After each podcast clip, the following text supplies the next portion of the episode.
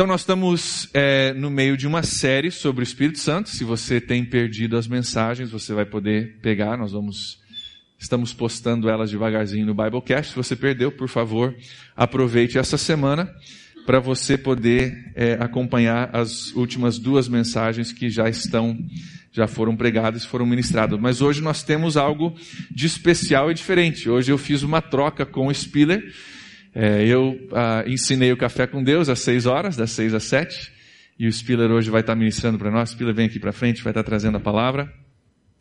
Duas coisas que talvez você não saiba, nós, é, se você não participa ainda, nós temos o Café com Deus das seis às sete aqui todos os domingos.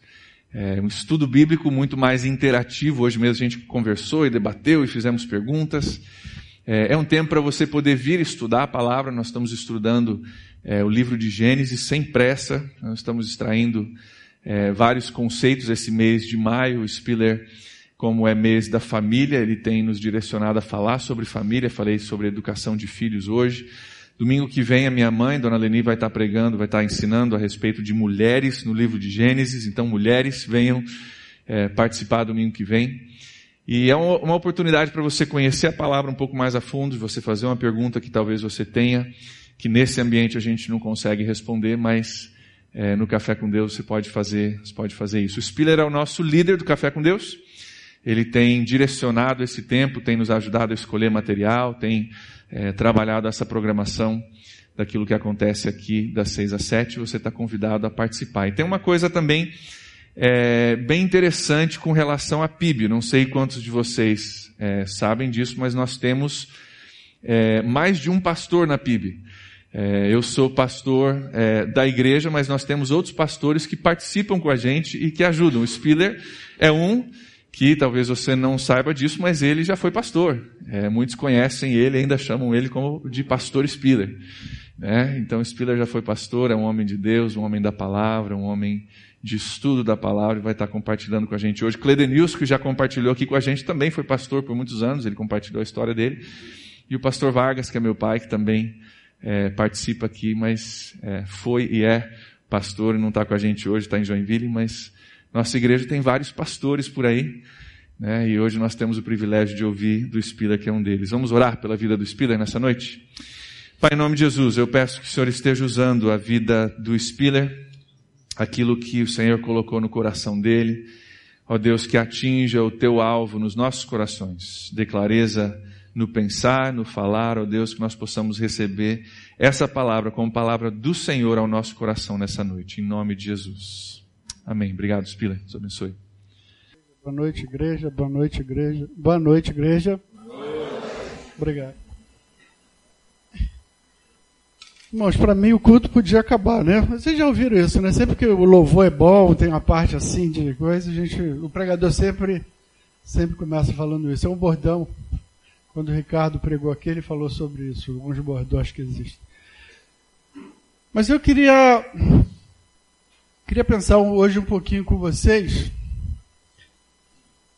sobre como vencer crises. A gente vive uma crise muito grande, uma crise moral, uma crise financeira e uma crise espiritual também grande. Moral porque a gente chega a torcer pelo menos ruim. Né? A gente chegou ao nível que a gente chega a torcer pelo menos ruim. Uma crise financeira, porque a gente tá, tem visto aí quantas pessoas têm perdido emprego. E uma crise espiritual, porque muitos desses menos ruins é da ala evangélica. Do, a gente fica com vergonha disso. Né? E eu queria pensar um pouquinho sobre isso com vocês. E o texto que, eu, que Deus me deu está aí no primeiro livro dos Reis, capítulo 16, a partir do verso 29. E a gente vai ler sobre um homem chamado Elias.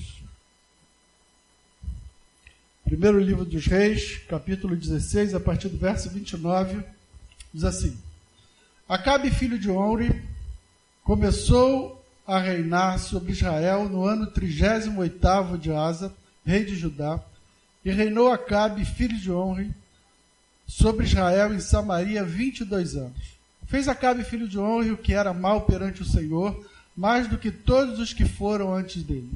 Como se fora coisa de somenos, andar ele nos pecados de Jeroboão, filho de Nebate, tomou por mulher a Jezabel, filha de Etibaal, rei dos Sidônios, e foi e serviu a Baal e o adorou. Levantou um altar a Baal na casa de Baal para que, edific, que edificar em Samaria. Também Acabe fez um poste ídolo, de maneira que cometeu mais abominações para irritar ao Senhor, Deus de Israel, do que todos os reis de Israel que foram antes dele. Em seus dias, Iel, o Betelita, edificou Jericó quando lhe lançou os fundamentos, morreu-lhe Abirão, seu primogênito. Quando lhe pôs as portas, morreu Segup, seu segundo, seu último, segundo a palavra do Senhor que falara por intermédio de Josué, filho de Nu. Então Elias, o tesbita, dos moradores de Gileade, rei de Acabe, tão certo, disse Acabe, tão certo como vive o Senhor, Deus de Israel, perante cuja face estou, nem orvalho nem chuva haverá nestes anos, segundo a minha palavra. Veio-lhe a palavra do Senhor dizendo, retira-te daqui, vai para a banda do Oriente, esconde-te junto à torrente de Queribe, fronteira ao Jordão.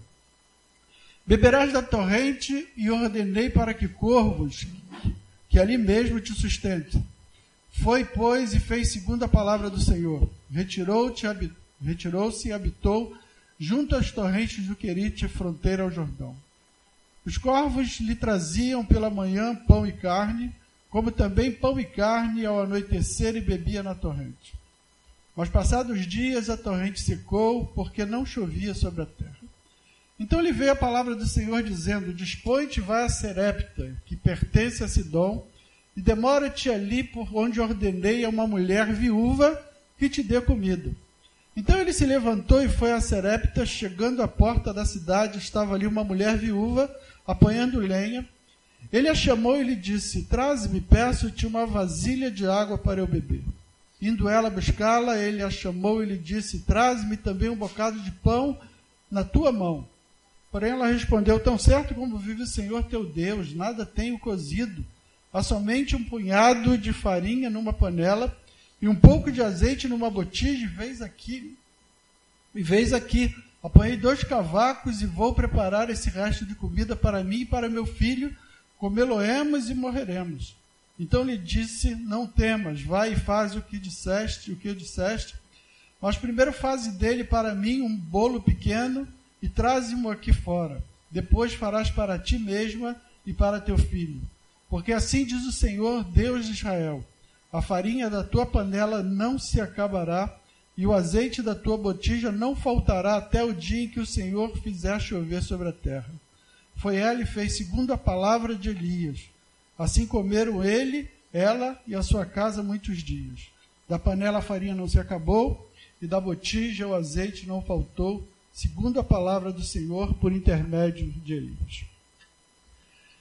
Mas eu não, às vezes eu tinha uma dificuldade de entender a história de Israel, porque eu via dois reis ao mesmo tempo, era uma coisa meio confusa. E depois eu comecei a estudar e vi que é, quando, depois de Salomão, o reino se dividiu. Houve uma briga entre os filhos de Salomão e o reino se dividiu no reino do sul, onde ficava a capital era, era Jerusalém, reino de Judá, e o reino do norte, onde a capital era Samaria. E o reino do sul ficaram dois reinos ali. Ficou Judá e ficou Benjamim. Os outros dez ficaram no reino do norte. E enquanto o reino do sul ainda continuou por algum tempo é, adorando a Deus, ficou uma vez, uma hora entrava um rei que fazia alguma coisa que era mal, mas depois entrava um que resgatava o culto, resgatava, abria o templo, encontrava a palavra e buscava. O reino do norte sucederam-se reis, cada um pior que o outro cada um pior do que o outro. Elias, ele profetiza no reino do norte. Antes de Elias já tinham passado nove reis. E cada um era pior do que o outro. O filho, o pai aqui desse, do rei do momento aqui, do Acabe, tal de Onri, era muito ruim. E aí a palavra vem e diz que Acabe ainda é pior ainda. Né?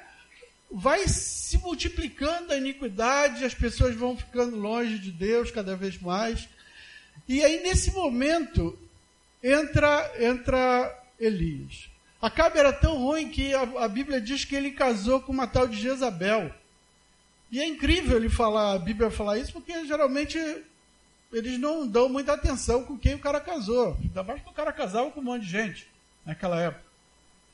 Mas a Bíblia chama atenção para essa tal de Jezabel. Ele casou com Jezabel por um acordo político, porque para não ser atacado pela Síria, pela Síria, pelos sírios, pelos assírios, e ele casou lá com Jezabel. Só que Jezabel, ela tinha um, um gênio muito forte. E Acabe era um bananão, né? E Jezabel era o dominante da, da, do, do relacionamento. Ela, assim que ela entra, ela já começa, a, ela começa o culto a Baal e começa o pessoal levanta postes ídolos e não é que tiraram o culto a Jeová, mas colocaram também Baal eu posso ter dois deuses, por que, que eu vou ter um só? Né? Era o pensamento. E, e Baal, e aí que, que fica interessante a história, Baal era o deus da chuva, era o deus da colheita, era o deus da agricultura. E aí, de repente, aparece um cara chamado Elias, que a Bíblia não fala de onde vem, participou de alguma escola de profeta. O cara não fez nada, aparece do nada, aparece na frente do rei e diz assim: Tão certo quanto vive o Senhor, cuja presença eu estou, não vai chover, nem vai ter orvalho até eu dizer que vai chover. Mas que cara. Imagina, o cara entra na frente do rei, está o rei, Acabe, está Jezabel. O cara entra, dá um chute na porta, entra, espinafra, vira as costas e vai embora. Eu imagino os reis. Quem é esse cara? Mas a partir daí não chove. A partir daí a chuva, a chuva para. E o interessante é que Elias significa, o nome Elias significa Jeová é Deus. El de Deus e A e a abreviação de Yahvé, né? Porque por causa do quarto mandamento, os judeus não tinham medo de invocar o nome do Senhor em vão, então diminuía o nome de Yahvé e diminuía para Iá. E falava Iá, Iá, e por isso muitos nomes terminam com Iá. O Senhor é Deus, significa o nome de Elias. O Senhor é Deus. Eu imagino, até para falar o nome dele, Jezabel ficava com raiva. Porque falava assim: Cadê aquele o Senhor é Deus? Jeová é Deus. Né? E eles ficavam entre, entre dois.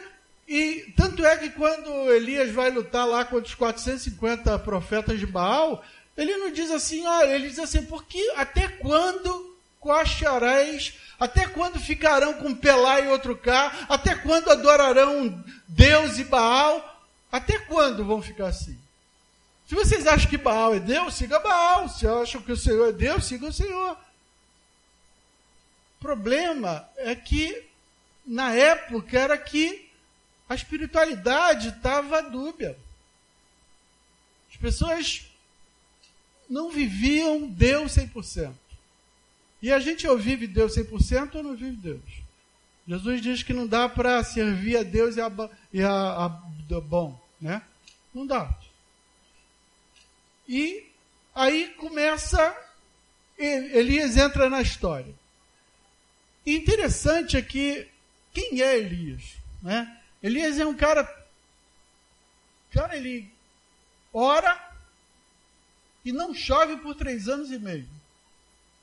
Depois ele chega aqui, vai chega para essa viúva, abençoa a casa dela de tal maneira que não nem um dia falta azeite na casa da mulher. Depois o filho da mulher morre, ele ora, ressuscita o filho da mulher. Depois 450 profetas de Baal, ele sobe lá no Monte Carmelo e desce fogo. E aí quando a gente vai lá em Tiago, no capítulo 5, verso 17, diz que Elias, sabe quem era? Era um homem que nem nós. Cara, eu fico perguntando que nem eu. Elias era um homem sujeito. É só isso mesmo? Verso? É, é a abreviação do Não, não é só isso não. Tenho certeza que tem mais. Elias era um homem semelhante a nós, sujeito aos mesmos sentimentos, e orou com instância para que não chovesse sobre a terra, e por três anos e seis meses não choveu. Era um homem como nós. Como como nós? Como Elias pode ser um homem que nem eu, que nem você? Eu não tenho esse poder todo. Então como é que como é que Elias consegue? Como é que a Bíblia diz que a gente consegue ter o que Elias teve? Como é que a Bíblia diz que a gente consegue fazer o que Elias fez? Primeira, primeira lição que a gente aprende com Elias é oração. A Bíblia diz que não, engraçado que em primeiro livro dos reis, quando a gente leu, não diz que Elias orou, só diz que Elias chegou lá na frente do rei e falou assim: Olha, tão certo quanto vive o Senhor, quando a presença estou, não vai chover. Mas Tiago diz que ele orou. E Elias só se levantou diante do rei porque antes se prostrou diante do rei de reis. A gente só consegue fazer alguma coisa quando levantar com poder quando a gente ora. Essa semana a Darlene colocou uma, algo lá no, no, no grupo que eu achei interessantíssimo, né? É, a gente vai mais longe de joelhos do que andando, alguma coisa parecida com isso. Né? Mas eu, Elias nos prova que isso é verdade, né? E como é que Elias orou? Lá no é, Tiago diz que ele orou com instância, orou incessantemente. Ele não só orou, que, que isso ensina para gente? Ensina que Elias, ele não falou assim, Senhor, que não chova. E não parou, e parou de chover. Significa que Elias se ajoelhou, orou, orou, orou, orou, orou, orou, olhou, não viu o resultado na oração dele. E aí Elias orou, orou, orou, orou, orou, olhou e não viu resultado na oração dele. Por que, que Deus faz isso? Por que, que Deus simplesmente a gente não ajoelha, ora e acontece?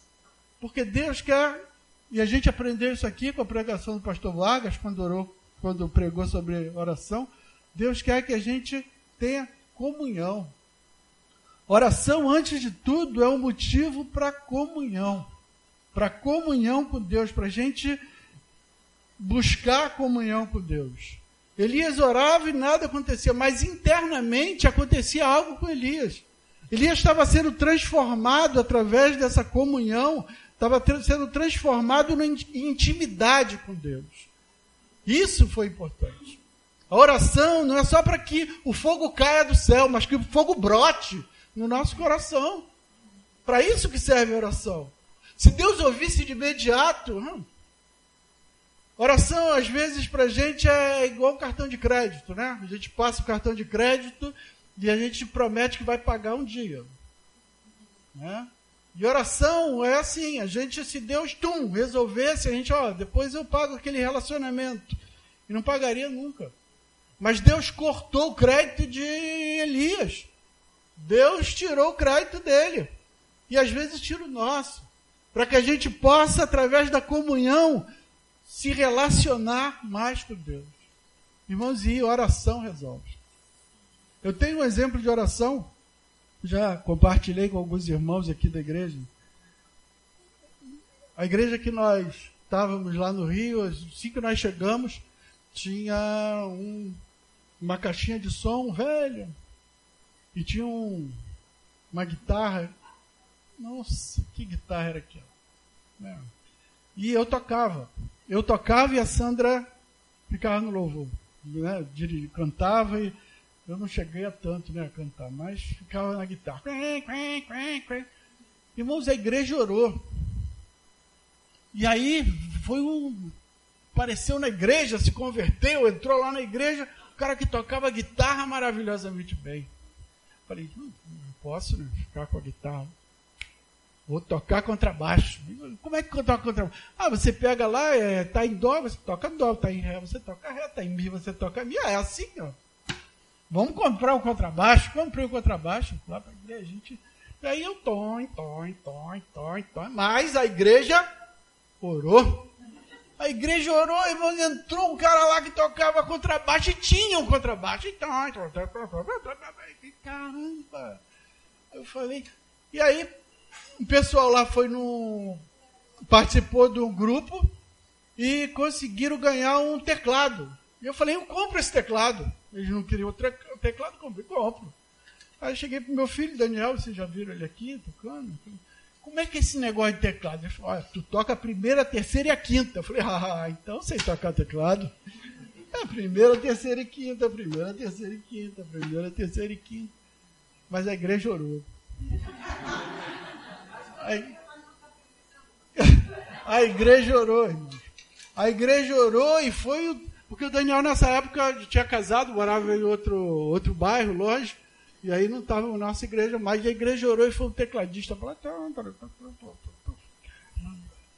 aí eu falei, cara, eu vou aprender sax. A igreja orou, eu vim para cá. E entrou alguém na igreja, hoje na igreja tem um saxista, o cara que toca sax, o pastor lá toca sax. Tu, tu, tu, tu.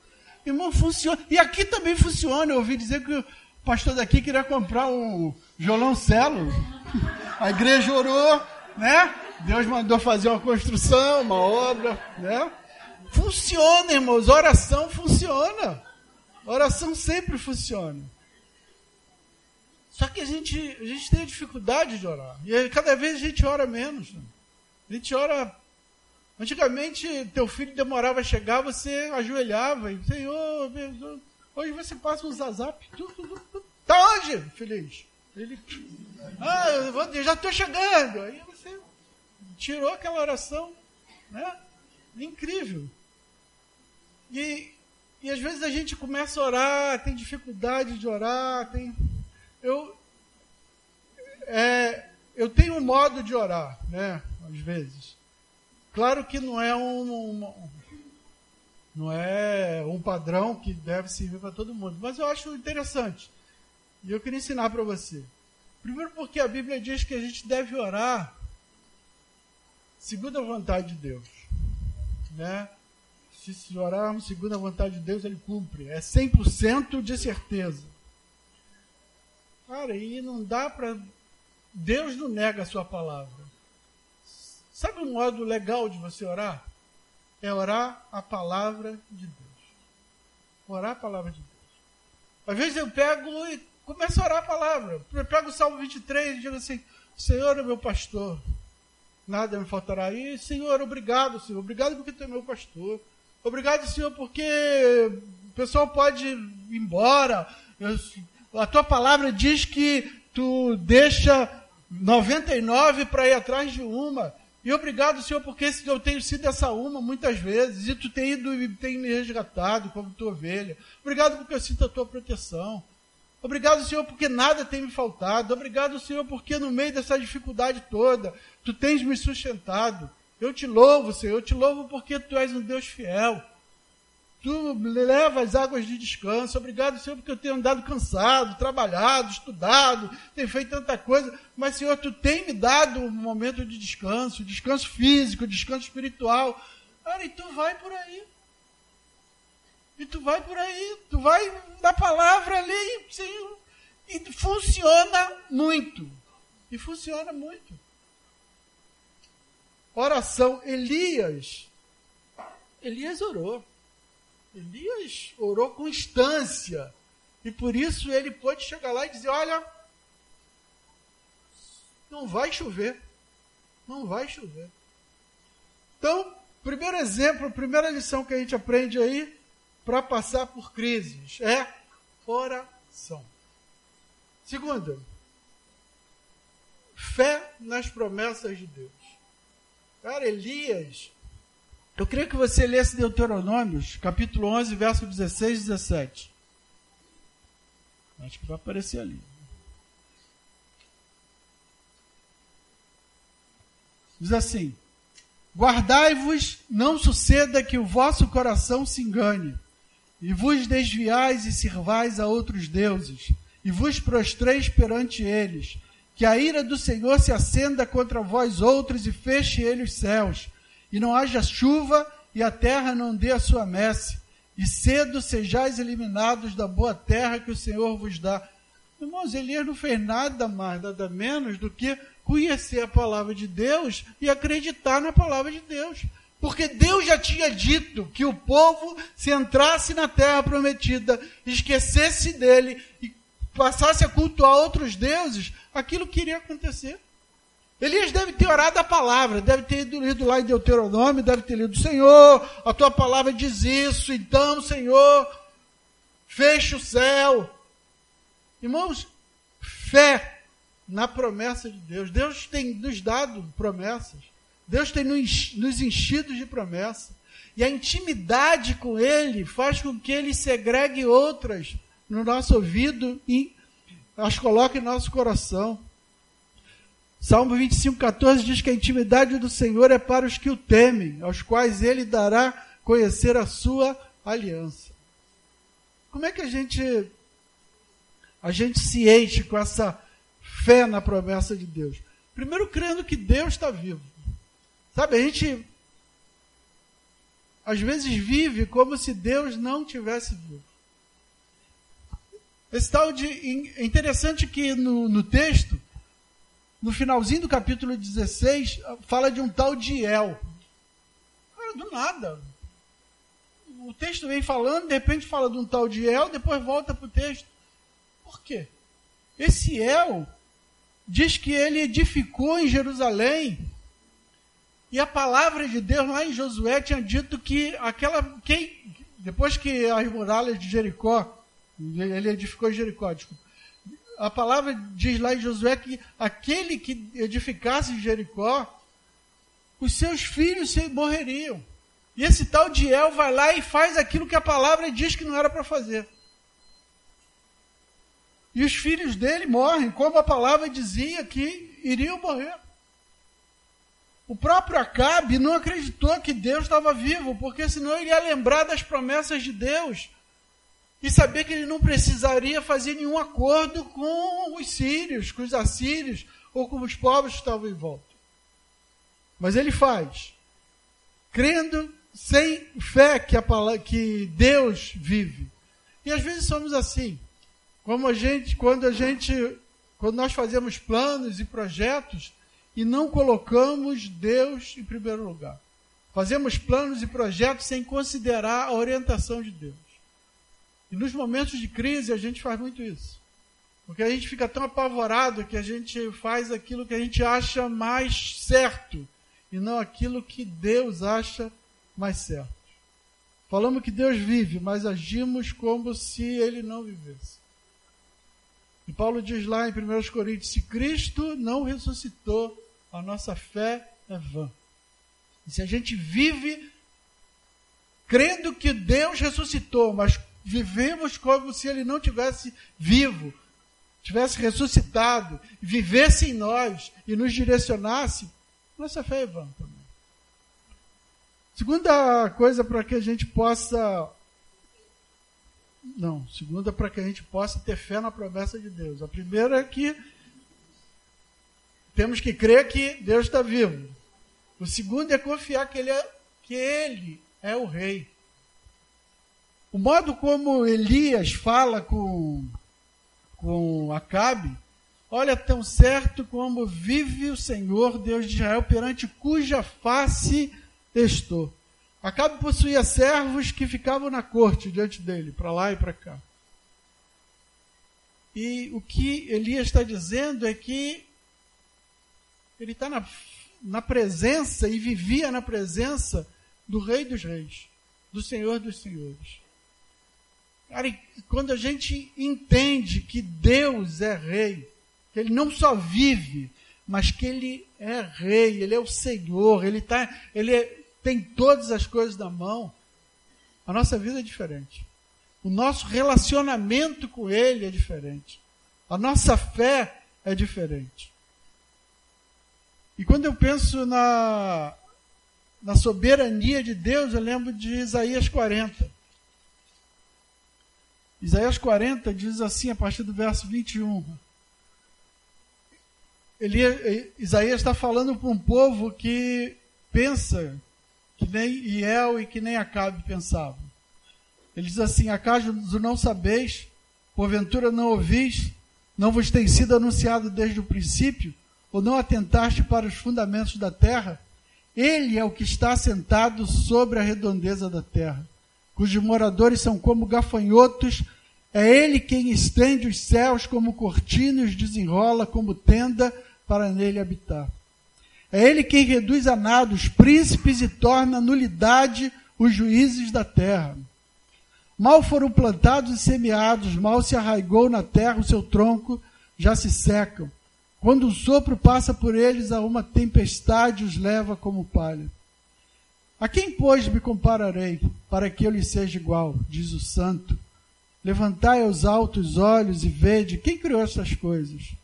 Aquele que faz sair o seu exército de estrelas, todas bem contadas, as quais ele chama pelo nome, por ser ele grande em força e forte em poder, nenhuma só venha, só venha a faltar. Porque, pois, dizes, ó Jacó, e falas, ó Israel, o meu caminho está encoberto ao Senhor, e o meu direito passa despercebido ao meu Deus? Não sabes, não ouvis que o eterno Deus, o Senhor, o Criador dos fins da terra, nem se cansa, nem se fadiga, nem se pode esquadrinhar o seu entendimento. Faz forte ao cansado e multiplica as forças de quem não tem nenhum vigor. Os jovens se cansam e se fadigam, os moços de exaustos caem, mas os que esperam no Senhor renovam suas forças, sobem com asas como águia, correm e não se cansam, caminham e não se fatigam. Sabe? Essa palavra é poderosa. Diz assim: olha, Deus ele está sentado no trono. Deus não saiu do trono. A minha vida continua na mão de Deus, a minha história continua sendo escrita pela mão de Deus. Deus continua sendo rei. Existe um rei no trono ainda. Isso faz diferença. Isso tem que fazer diferença. Isso faz com que a gente passe a acreditar de maneira firme nas promessas do Senhor. E aí, a partir daí, Deus leva Elias ao deserto. E é onde Deus trabalha, né? Deus, Deus trabalha em Elias no deserto. Leva uma fonte, a fonte seca, o sol vem para os justos, para os injustos, e a chuva também, e a tempestade também. Todos nós passamos pelas dificuldades, pela iniquidade do mundo, pelas dificuldades que vêm, todos nós passamos. Mas Deus, Ele nos treina para isso. E aí vem agora sim a terceira coisa que que eu queria falar que é lição para a gente passar pelo coisa. É agir com liberalidade e fé. Deus leva Elias a uma viúva. Pensa bem. Cara, Deus fala assim: olha, vai para uma fonte no Queribe, aí Elias chega lá, tem uma fonte, água correndo. De manhã vem corvos para poder trazer pão para o Elias. Corvos são urubus. Corvos comem carniça. E esses animais alimentam Elias. E aí Deus fala assim: olha, agora eu vou, preparei para você um negócio legal. Você vai para uma cidade, tem uma viúva lá que ela vai te sustentar. Uma viúva naquela época. Sem INSS, sem nada. Com o INSS está ruim, né? Imagina sem. E aí uma viúva vai te sustentar. A viúva tinha um filho adolescente. Quem tem filho adolescente sabe que filho adolescente come, pai, né? Come, mano. E aí um filho adolescente e a viúva vai sustentar Elias. A viúva saiu para puxar, pegar uns cavacos para cozinhar a comida dela, e ele falou: Ops, vai lá, faz um pão, faz lá uma coisa, traz para mim primeiro, depois para vocês. Irmão, é ruim, hein? Cara, mas o que, que a mulher fez? A mulher fez. A mulher entendeu que Elias era o homem de Deus. Que apesar da crise, ela tinha que sustentar o homem de Deus. Elias diz: Olha, nem pão vai faltar, nem, nem é, farinha vai faltar, nem azeite vai faltar. E não faltou. Irmãos, o que, que a gente aprende com isso? Sabe, na hora da crise, é a hora que a gente, sabe, o meu primeiro, Deus fala assim: dos outros primeiro, de você cuido eu. Você vai cuidar do outro. Eu cuido de você. Eu não sou o teu Deus? Eu não estou vivo? Eu não estou no trono? Então quem vai cuidar de você? Sou eu. Você cuida do outro. Cara, é isso que a gente aprende com essa mulher. Como é que Deus multiplica? Olha, isso é uma lei espiritual. Como é que Deus multiplica as coisas? Quando a gente dá, Deus nos dá. Quando a gente se doa, Deus nos dá. Quando a gente abençoa, Deus nos abençoa. Isso é uma lei espiritual. Que, que acontece até no clima, na, na, na, na parte hidrográfica lá de Israel. Incrível. Porque, ó, tinha o Monte Oreb, Monte Oreb tinha uma chuvinha lá de vez em quando, orvalho. Essa chuvinha caía lá. Estou gostando da minha ilustração, né? E aí descia a chuvinha, criava um rio maior. Esse rio desaguava no Mar da Galileia, que é um lago, né? não é um mar. Cara, e esse Mar da Galileia é um local de maior piscicultura do mundo. Tem muito peixe, muita vida ali. E aí desse Mar da Galileia sai um riozinho, que é o Rio Jordão, que cai dentro do Mar Morto. O Mar da Galileia, aquilo que recebe, ele doa.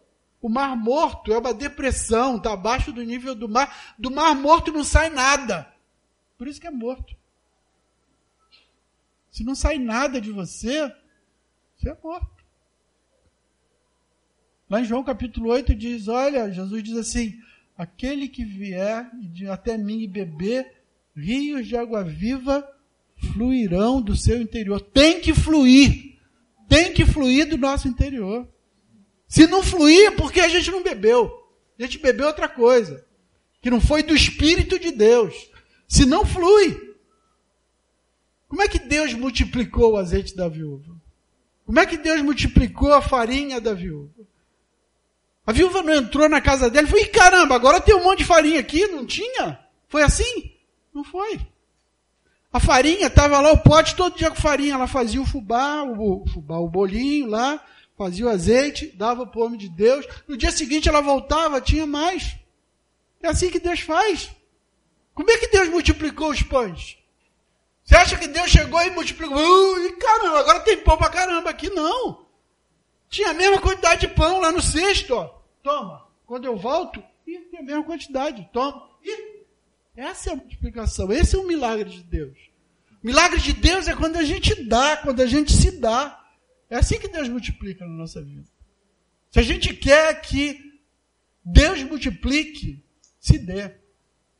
Sabe, se Deus tem te abençoado financeiramente, se dê. Se Deus tem te abençoado espiritualmente, dê. Passe aquilo que você tem recebido. Irmãos, três três lições que a gente aprende aqui com Elias. Para a gente passar pelo momento de crise. E funciona. Ore. Busque Deus em oração.